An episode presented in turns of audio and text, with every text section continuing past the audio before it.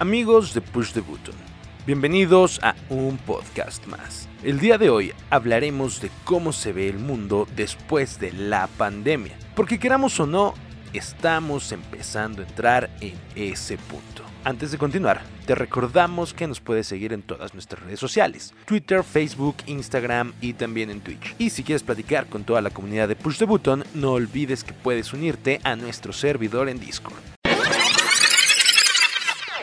Ahora sí, para bien o para mal, el mundo ya está entrando en la etapa post-pandemia. Varios países han comenzado a abrir negocios y reanudado algunas de sus actividades tradicionales, en la medida de lo posible y bajo estrictas normas sanitarias. Esto abre la ventana a muchas dudas sobre cómo será el mundo en el futuro inmediato. Si bien se puede hablar de varios aspectos, nosotros nos enfocaremos en nuestra especialidad, los videojuegos. En sí, son tres los aspectos más destacados que hay que revisar y que se podrían ver afectados por el mundo después del COVID. Estos son los eventos, la distribución y los temas de los juegos. Vayamos de lo más general a lo más particular.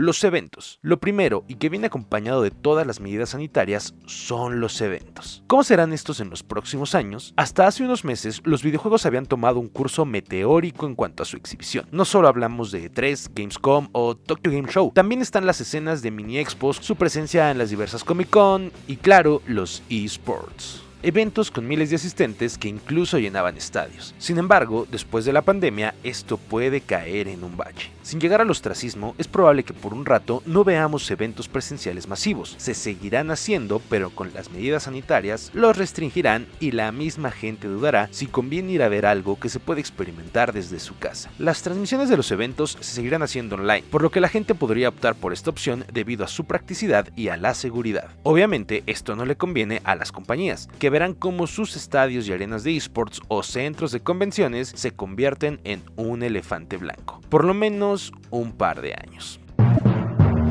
La distribución.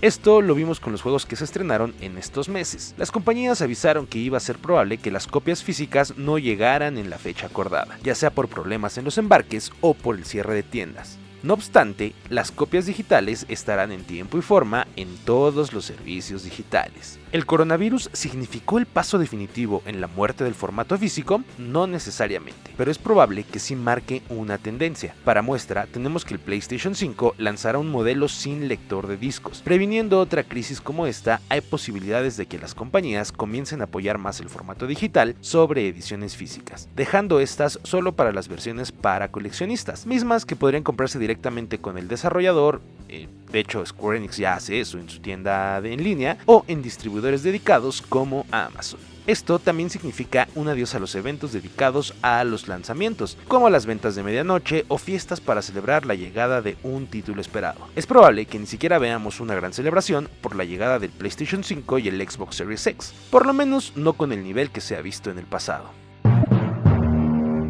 Los temas. Algo de lo que pocos han hablado es acerca de cómo la pandemia y cuarentena podría permear los títulos que veamos en la siguiente generación. Eventos de índole global muchas veces tienen repercusión directa en cómo los creadores se decantan por ciertos temas para sus obras. No vayamos más lejos. El claro ejemplo es el 11 de septiembre y los FPS. Antes de los atentados, los juegos de disparos eran solo parte del gran entramado de géneros de la industria del videojuego, siendo más del nicho de las PC que algo consumido de manera masiva en consolas, donde los temas por lo general giraban en torno a escenarios fantásticos, de ciencia ficción o de la Segunda Guerra Mundial. Después de la caída de las Torres Gemelas, la guerra moderna, el terrorismo y Medio Oriente se volvieron recurrentes en los videojuegos, siendo Call of Duty la punta de lanza. Solo piénsenlo, los juegos más recordados de la franquicia son los que llegaron durante y después de la guerra contra el terrorismo, así, entre comillas. Nadie se acuerda de sus primeras entregas donde los malos eran los nazis. Aquí puede haber de dos o vemos un alza en juegos con temas acerca de virus mortales y salir de encierros, o por el contrario, el concepto se vuelve tabú y se da una explosión de ofertas como Animal Crossing o algún tipo de integración en otros géneros. Y claro, los mundos abiertos y títulos multiplayer online seguirán en escena, pero con más fuerza si es que eso es posible. En resumen, veríamos cosas que promuevan el mantenerse en casa jugando el mayor tiempo posible de manera más agresiva. Habrá que ver qué nos depara la siguiente generación, que vista a seis meses de su arranque, luce que será por demás atípica. Si llegaste hasta acá, te agradecemos por escucharnos y esperamos que sigas cuidándote y estés muy sano en tu casa. Te recordamos que nos puedes seguir en todas nuestras redes sociales, Twitter, Facebook, Instagram y también en Twitch. Y si quieres platicar con toda la comunidad de Push the Button, no olvides unirte a nuestro server en Discord. Con información de Pablo Stark, yo soy Leo González de Push the Button y te pedimos que nunca dejes de jugar.